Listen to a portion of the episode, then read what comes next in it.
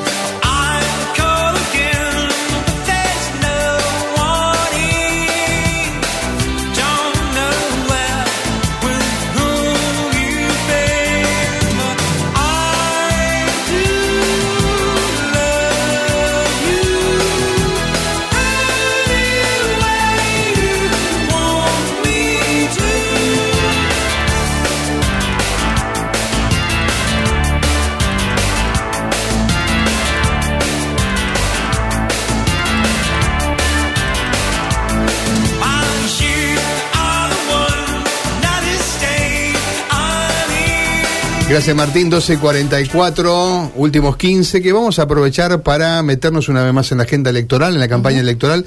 De aquí a una semana vamos a escuchar a muchos candidatos o precandidatos para ser exactamente correctos de lo que tenemos que elegir el domingo 16. Claro, porque después de esa semana ya no vamos a tener más entrevistas porque vamos a estar dentro de la veda, pero bueno, estamos recibiendo a la vicegobernadora de la provincia de Santa Fe, la doctora Alejandra Rodenas, que es precandidata a diputada en la provincia. Alejandra, gracias por venir a visitarnos. ¿Cómo estás? Gracias a ustedes por la invitación y bueno, sí, muy bien, eh, muy resfriada, como mucha, como la mayor parte de y con este tiempo, con este tiempo, mirando allí atrás tuyo la cantidad de, la cantidad de localidades a donde llega la radio, ¿no? San Cristóbal, San Javier, La Rufo, Ceres, todo. Qué bien que veo de lejos, ¿eh? Saludos para Rafaela, San Jorge, San Justo, Vera, Reconquista. No, no hagas el chiste de, los lentes de contacto porque no sabemos. No, te juro que no tengo puestos los lentes, porque estoy viendo todas esas localidades a las que quiero mucho y que he recorrido mucho mm. y bueno, qué provincia maravillosa esta, ¿no? Es cierto, es cierto. Y diversa, ¿no? Diversa también. Diversa, heterogénea. Yo cuando aprendí mucho de la provincia de Santa Fe. Eh, nacida en Rosario, jueza,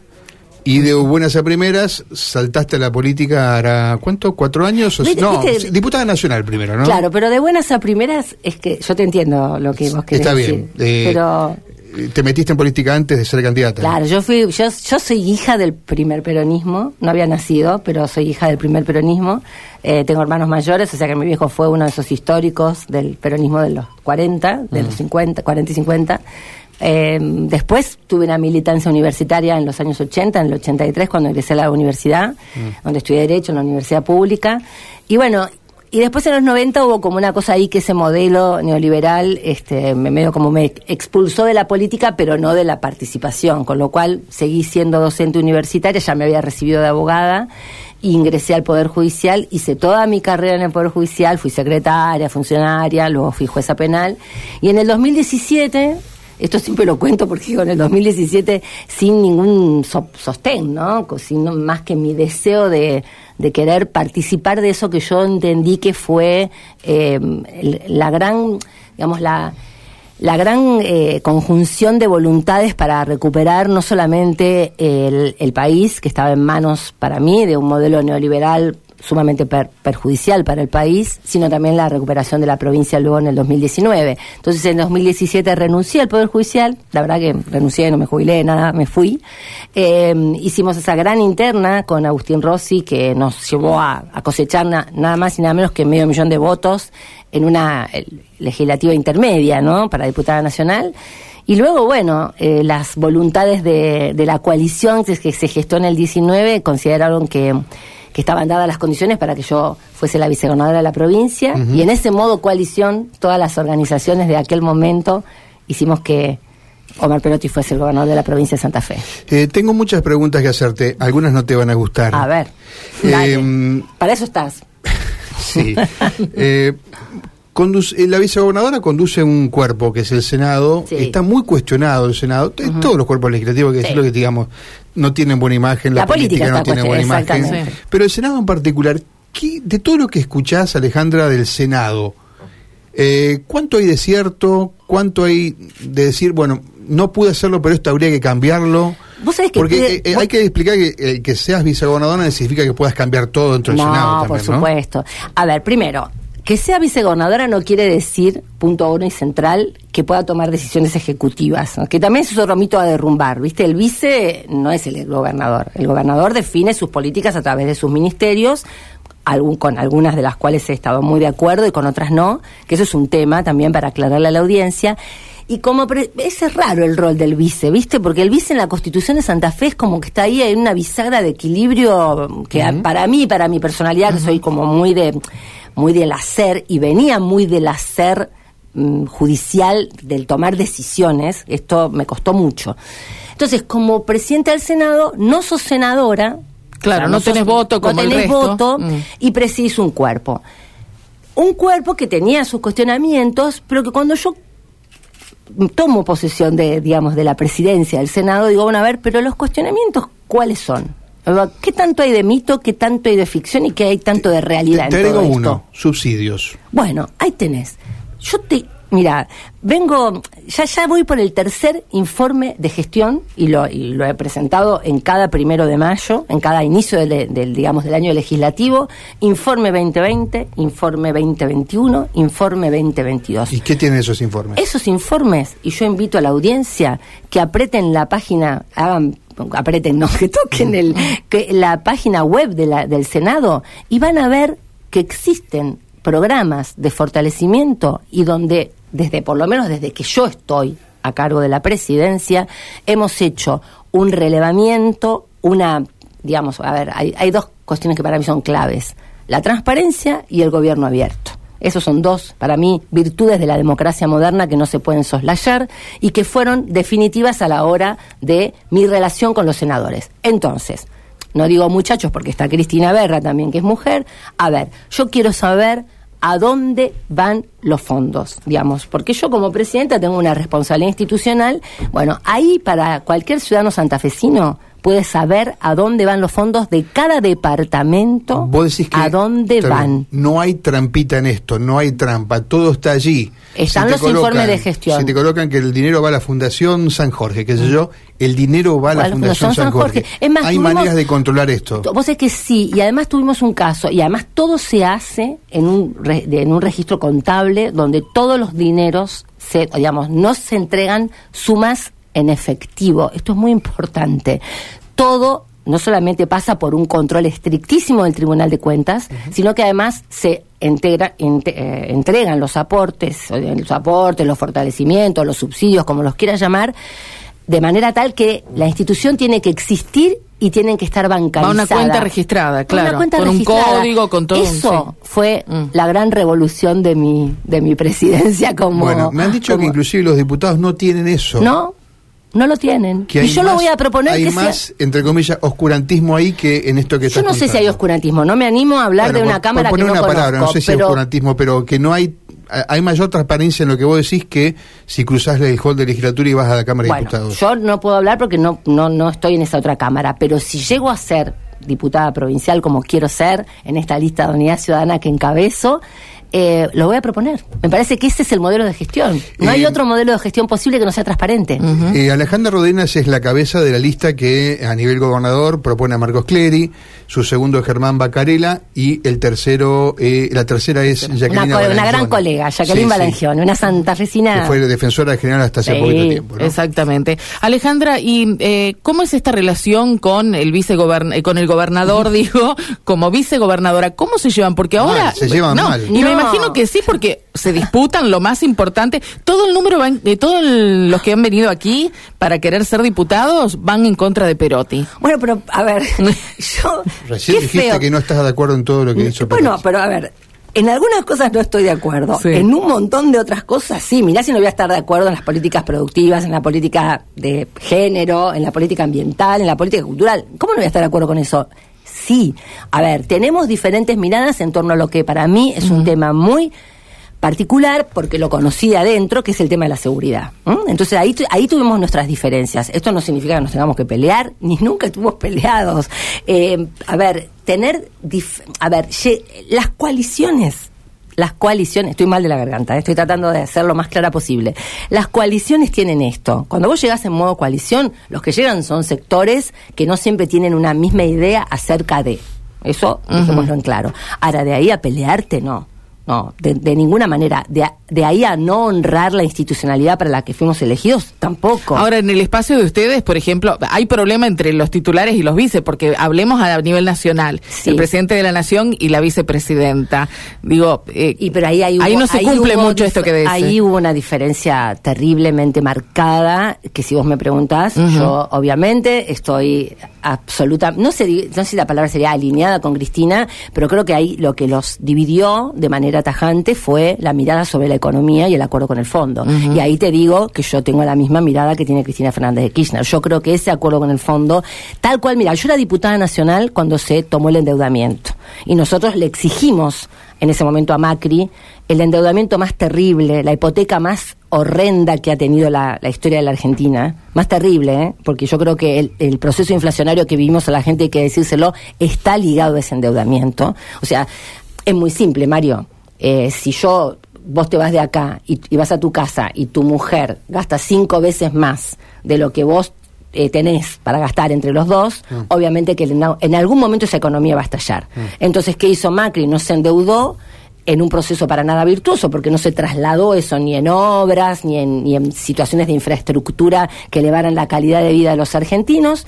Tuvimos que enfrentar una pandemia endeudados, cuando veníamos de un gobierno desendeudado. Pero hoy también se gasta más. ¿Cómo? El Estado gasta más. El Estado suele gastar no es más. De, de, Macri o de Cristina, suele gastar más, ¿no? Bueno, a ver, pero el Estado a ver, vos fíjate, nosotros hoy vamos a autorizarle probablemente, nosotros digo, la Cámara de Senadores le va a autorizar un, endeudamiento al gobernador que lo está pidiendo y esto es absolutamente válido. Ahora, vos te endeudás con respaldo, te endeudás porque sabés que tenés con qué pagar, haces una proyección de cómo vas a devolver esa plata. Macri no la hizo. No, Macri, que Macri, Macri lo que hizo fue, muchachos, amigos míos, acá están las LELIX, vengan, entren al circuito financiero, blanqueen sus dineros y después llévense con los intereses mm. enormes que les pagaba y mientras tanto la Argentina endeudada y mientras tanto cero hora de infraestructura y cero distribución, que esa es la puja que nosotros estamos queriendo que se resuelva. Eh, recién le decías a Karina que tenés diferencias, sobre todo con, el gobernador, con lo que hizo en materia de seguridad. Venís de una Rosario que está asediada por los problemas de seguridad. ¿Qué habrías hecho distinto? Yo, yo lo que siempre le planteo a Omar, y esto lo, mira, lo digo con muchísimo respeto, ¿eh? yo lo que siempre le planteo a Omar es que para mí, él quien manejara los destinos de la, de la política de seguridad tenía que no te gustó no no yo no estoy no voy a hacer nombres no no, no me vas a escuchar. bueno pero yo no hago no yo no yo no no voy a la cuestión personal porque lo personal es agraviante y, a mí no me gusta hacer lo que hicieron conmigo. Mm. Eh, y esto es una máxima de mi vida, eh, así, es un imperativo, te diría kantiano en mi vida. Entonces, sí digo lo que representan determinadas formas de concebir la seguridad, en términos de que en ese momento, para mí, en el momento que nosotros asumimos, deberíamos haber seguido con una tradición más ligada a algún ministro que, tu, que, fuese de la provincia y que fuese sobre todo de Rosario. No le pones nombre, pero... No, no le pongo nombre. Bueno, pero tiene claramente nombre tu, tu aseveración, digamos. No te gustó la gestión, digamos, que entonces, Entonces, entonces, ¿qué pasa cuando las, las miradas vienen desde esquemas académicos incluso que pueden ser muy valiosos y muy interesantes, porque, a ver, los programas de seguridad que Saín le planteó a la legislatura no son malos claramente. De hecho, es muy probable que esos programas haya que ampliarlos, darles mayor contenido, mayor gordura, si se quiere, hondura, hondura, y pensarlos como, como base para poder discutir en lo que viene. Pero también es cierto que ni las formas, ni los modos, ni la conducción policial eran fueron las que yo creo deberían haber sido, o por lo menos en la forma que se deberían haber llevado adelante. Y sobre todo perder un tiempo precioso, como fue el tiempo de la pandemia, que era un tiempo donde vos tenías a la población aislada, donde tenías capacidad de intervenir eh, por fuera de lo que el Estado estaba haciendo, y ahí te tengo que, me saco el sombrero de cómo llevamos adelante la pandemia, pues yo, yo eh, coordiné los comités de crisis departamentales y me saco el sombrero de cómo la provincia de Santa Fe transitó la pandemia, y en esto hay que decirlo con todas las letras, pero también es cierto que en paralelo habría que haber trabajado temas vinculados con la seguridad y esos temas no se hicieron. Para lo que te quepa, eh, si lográs estar allí en la Cámara de Diputados de la provincia, ¿qué cuestiones, digo, hay que atacar directamente desde allí, desde esa Cámara? Ese, el programa de seguridad. Y cuando digo programa de seguridad, no te digo de que empecemos, a ver, hay un montón de cosas, ¿no? Yo te puedo decir hasta la ley de educación sexual integral y me vas a decir, Alejandra, en este momento donde la gente no tiene para, no tiene para comer, donde la gente está, está viendo cómo hace para llegar a fin de mes, vos me hablás, sí, bueno, pero eso también tiene que ver con las violencias y eso hay que, es ineludible, es una discusión como cuando se dio la discusión de la ley de paridad que yo acompañé, motoricé eh, a ese movimiento de mujeres que la venía impulsando. Pero yo creo que el tema del programa de seguridad es un programa transversal y ahí te hago una vuelta de tuerca. Hagámoslo entre todos. Dejémonos de jorobar que, a ver, que a tal partido le conviene uno, a tal partido le conviene otro. No, me parece que hay un piso, que es el piso de las democracias modernas para el estado de bienestar en términos de seguridad. Yo creo que en la teoría coincidimos todos, lo hemos hablado con, eh, con funcionarios, con gente de todos los partidos políticos del arco completo. Hagámoslo. Pero claro, el tema es plasmarlo. pero hagámoslo. A mí me van a ver sentada, espero, del lado de los que creen que tienen que hacerlo, independientemente de cómo pensemos en otras cosas. Bueno, es un buen lugar para comenzarlo, digo, ahí están representados todos Yo los, convoco. sectores. Eh, alguien, digamos, creo, y tenemos una lista de gente que lo puede hacer, mm. eh, porque está, recién mencionabas a Jacqueline, que es una mujer que viene entrenada en lo que significa esa trinchera de la defensa penal que es tan compleja y tan difícil, entonces me parece que tenemos otros abogados integrantes también en la lista, y me parece que eso hay que hacerlo y hay que ponerse por encima de la discusión político-partidaria, no de la discusión política, de la discusión partidaria,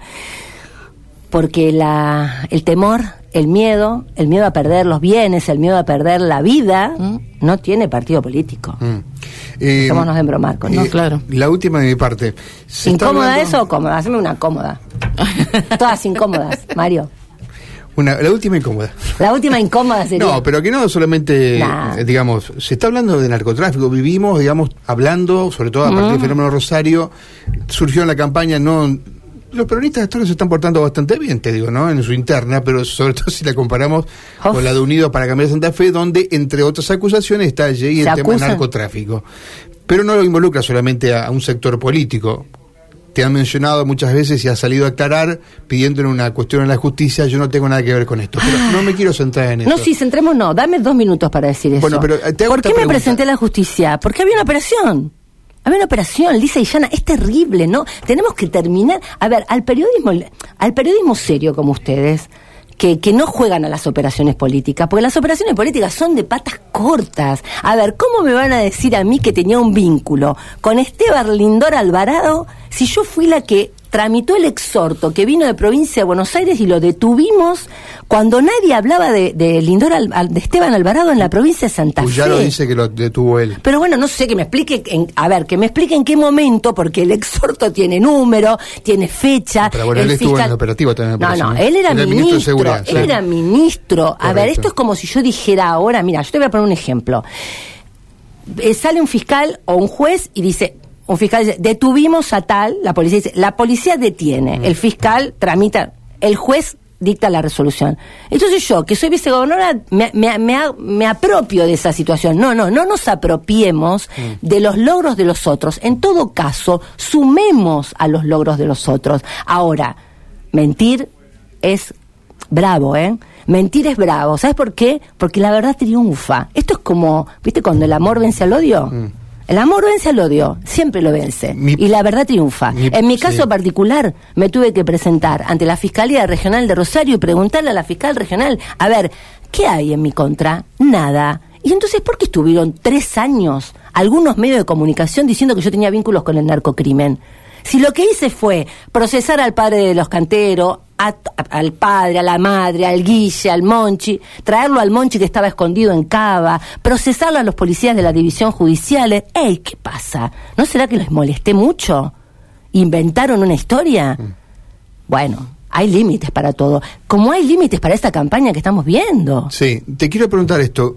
Eh, podés, y hablando de la política santafesina, no hablando de Alejandra Rodenas. No, pero esto lo eh, me, te agradezco que me permitas aclararlo también. Está bien. Eh, ¿La política santafesina tiene algún roce con el narcotráfico? ¿Vos ves y sospechás de algo? ¿Qué sé yo, financiamiento de campañas? Eh, no sé. No que yo haya podido, no que yo haya podido probar. Mirá lo que te digo, y estuve adentro. Yo puedo, a ver, y te lo digo con todas las letras, porque también hay que ser muy cuidadoso cuando se habla eh, de, la, de los acuerdos políticos con el delito. Una cosa pueden haber sido omisiones también puede haber habido una mala lectura de lo que estaba pasando. Mira, Mario, en el 2007, yo no me olvido de esto, estaba finalizando la gestión del ingeniero Bey y en ese momento era ministro Rosúa, una persona que yo le tengo, le tuve muchísimo afecto y respeto.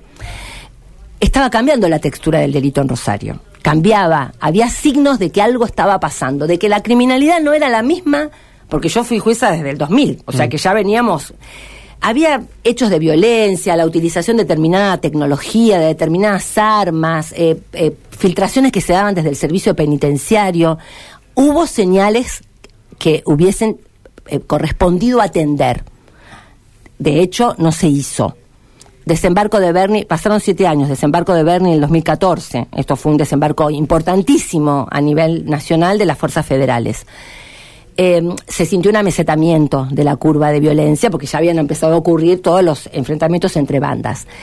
En ese momento, yo te digo, creo que deberían haber ocurrido otras cosas, deberían haber pasado otras acciones más contundentes. Ahora, hablar de una alianza con el narcocrimen o de que se financiaron campañas con el narcocrimen, tenés que tener, eh, tenés que tener pruebas. Si no te convertís en en lo que está ocurriendo con algunos personajes de Buenos Aires que pasan por Rosario, bajan en un avión y hacen política con esto. Eh, te, te, rozás con lo más alto de la política, eh, estabas en un estrado judicial, más allá de que no tenés pruebas para probarlo, ¿tenés dudas al menos? No, yo lo que creo que hay un proceso que no hay que soslayar y que en el que tiene que intervenir la justicia federal, que es el tema de los que la justicia de la provincia puede investigar en parte, porque está autorizada por la Corte a investigar el tema del lavado, lo que hay que sí es ver de dónde vienen algunos activos. Esto sí, esto sí, porque ahí sí te permite seguir la ruta del dinero. Mm. Si la ruta del dinero te lleva a la política, bueno, caiga quien caiga. Ese es el tema. Ahora, construir un relato acerca de eso, para banalizar la política, para judicializar la política o para politizar al Poder Judicial, ahí me parece que nos estamos perdiendo de vista, Mario, algo que es para mí central. El respeto por la institucionalidad es sagrado en Argentina. Estamos transitando 40 años de la democracia recuperada. Que son los, protagonistas, la banalizan, te imaginas el tipo que está esperando respuestas de, ese que eligió como, como funcionario, como gobernador, como legislador, ¿no? ¿Cómo termina la, cómo termina la banalización de la política? Perdón, ¿cómo termina algo peor? ¿Cómo termina el, fin de, cómo, cómo, cómo terminan las crisis institucionales en la Argentina? Con violencia, con muerte, con desaparecidos y con represión. Obviamente eso pasó en el 30, pasó en el 55, pasó en el 76 y tuvimos una gran crisis en el 2001. No, no, no le echemos leña al fuego para estar en las, digamos, en las postrimerías de un 2001. Tratemos, entre todos, seamos responsables, exhortemos a la responsabilidad institucional de que gobierne quien gobierne, generemos un gran acuerdo de los pisos mínimos que se necesitan para que la Argentina sobreviva esta situación que está transitando. La última va casi con la despedida porque nos estamos cayendo ya del programa. Se nos termina el programa. Bueno. Pero es importante porque habíamos hablado ya, desde hace unos días venimos hablando de esto de que lo difícil que le resulta a la gente elegir los cargos legislativos. Sí. Y bueno, hablabas al comienzo de los que están desencantados con la política. Entonces, el mensaje para ellos, para pensarlo, para capacitar. Los pibes están desencantados. Los pibes están desencantados porque los pibes están viendo que la discusión siempre es: vos tenés la culpa, vos no hiciste, Fulano se peleó con tal. Yo creo que, a ver, eh, mira, yo, eh, entre, entre otras cosas, he sido docente universitaria, ahora estoy con licencia durante toda mi vida en primer año. O sea que los agarraba muy chicos a los chicos, de 17, 18 años. Esto es lo que hay. La democracia es el sistema eh, más garantizador, más virtuoso, cuando está ejercida por gente que asume esa virtuosidad. Eh, lo que está enfrente siempre puede llegar a ser el abismo. Y me parece que a eso los tenemos que convocar a los chicos. Eh, al respeto, al diálogo, a, esto que, tanto nos costó recuperar en el 83 y que parece tan lejano pero está tan cerca. Y que cuando se pierde se lamenta mucho. Así que bueno, ese es mi mensaje. Alejandra Rodena pretende llegar a la Cámara de Diputados, va a encabezar una de las nóminas en sí, en sí. Unidad Ciudadana. Ajá. Sí. Sol en el corazón, hay que buscar. Eso es lo que dice Clary cada vez que nos tiene cansado. No, no, no, no, sol no en importa, el corazón. Pero porque es lindo el sol y el corazón. Te tiene- Sol en el corazón. ¿Cómo te va a tener cansado? No, bueno, eh, siempre repite eso, sol en el Bueno, corazón. Busca el sol sí, en el corazón. Bueno, es la lista que también tiene como transparencia primera... y vamos a vamos por un modelo de transparencia de gestión como el, que pudimos lograr en el Senado. Bueno, si eh, creo creo que vas a ser a lo mejor primera candidata, ¿no? Vamos a ver cómo le va con Perotti a la vicegobernadora. Pero Eh, eh, no creo quiero nosotros estamos haciendo quedan una muchos temas para hablar con la vicegobernadora, muchos Sí, temas, ¿no? sí, claro. Pero me hiciste unas preguntas muy Doble me encantaron. Hace Bueno, mucho que no venía Mario. Eso Muchas habla gracias. más del entrevistador. ¿Por qué? si te gustaron las preguntas. No, pero hemos charlado de temas de fondo, ¿no? A ver, hacemos una recontra No, incómoda. no, no, no. no. Hacemos No, una no, para no, cada uno tiene su estilo, su manera, su No, manera bueno, yo sé que, que hay cosas que, que son difíciles de, de transitar. Yo, a mí me, me, me dolieron mucho algunas injurias Eh, y tampoco, tampoco quise entrar en esta locura de las denuncias y todo ese tipo de cosas. Me pareció que, que el silencio hablaba más de mí y, y de mi tranquilidad y de mi, mi serenidad y de mi confianza en mis actos. Y bueno, acá estoy. De nuevo, sometí a la voluntad popular, como debe ser. Correcto. Y exhortando a la institucionalidad. Bueno, gracias Alejandra no por es estar acá. Dejamos la invitación abierta, ¿eh? Muchas gracias. Ah, y un abrazo a, mira, Santa Fe, Rafaela, San Jorge, Armstrong, que allá está San Cristóbal, San Javier, de Repetí, a Rufo Ceres, Tostado, San Justo, Vera, Reconquista y Ocampo. Toda la gente que escuchó la no vicegobernadora. se pasará de la nosotros, política sí. al periodismo, ¿no? Porque No, me parece que, que le no. está gustando. Bueno. No me das un... No, ¿no? sí, te- otro- otros destinos, otros destinos. Gracias, Alejandra. Gracias. Abrazo grande. Muy amable.